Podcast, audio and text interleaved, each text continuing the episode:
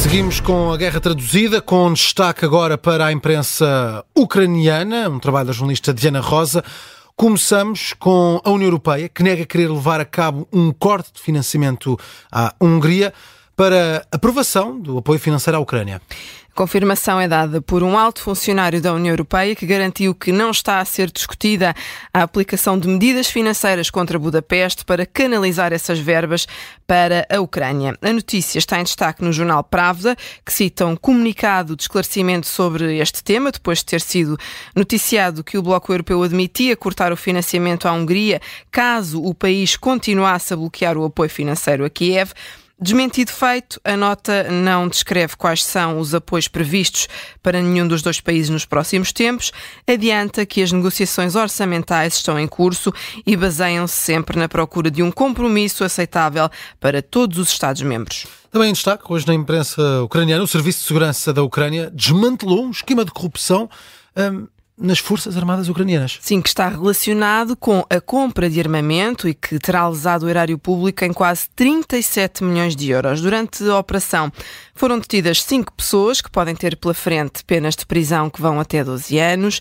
De acordo com os serviços eh, secretos ucranianos, dois dos detidos são altos funcionários do Ministério da Defesa da Ucrânia, mas também o diretor comercial da empresa de armamento ucraniana Lviv Arsenal e o representante de uma empresa estrangeira sediada nos Balcãs.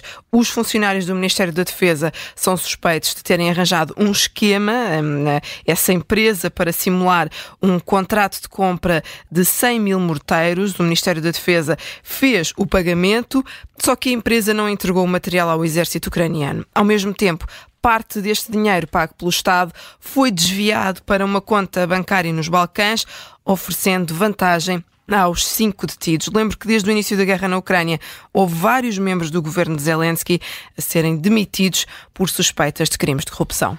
E, entretanto, há uma notícia que também merece destaque. As Forças Armadas da Ucrânia estão aptas para treinar 500 eh, mil soldados, meio milhão de soldados, de acordo com a nova lei da mobilização uma lei, Miguel, que pode entrar em breve. Ainda não há data, mas pode ser em breve. É o que afirma o Major-General do Exército Ucraniano em entrevista à rádio Liberty Donbass.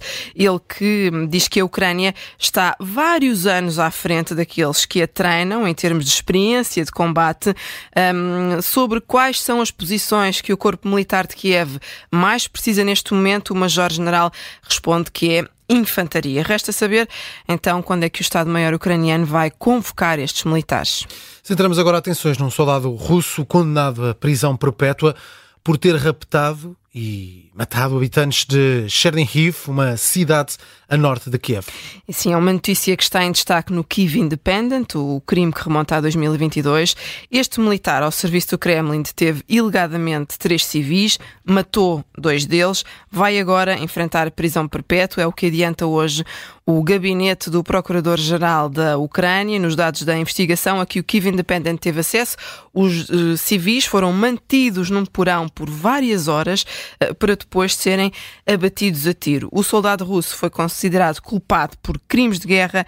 Há ainda outro militar russo condenado pela justiça, desta vez a 12 anos de prisão, por ter sequestrado um jovem ucraniano de 15 anos também perto desta cidade de Chernihiv. Fechamos com uma notícia que faz manchete na agência de notícias Ukrinform, eh, que diz que as forças russas perderam um grande número de veículos blindados desde o início da invasão em grande escala da Ucrânia. Foram quase 5 mil.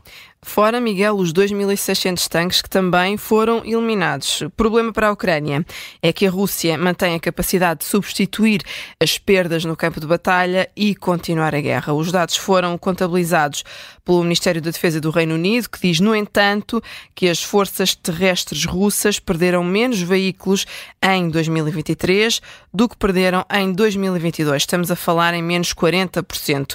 De acordo com as contas feitas pelo Reino Unido, citadas aqui pela Ucrânia, conforme a Rússia pode, no entanto, gerar pelo menos, e atenção a este número, uma centena de tanques de batalha por mês. Termina assim esta guerra traduzida com destaque para a imprensa da Ucrânia.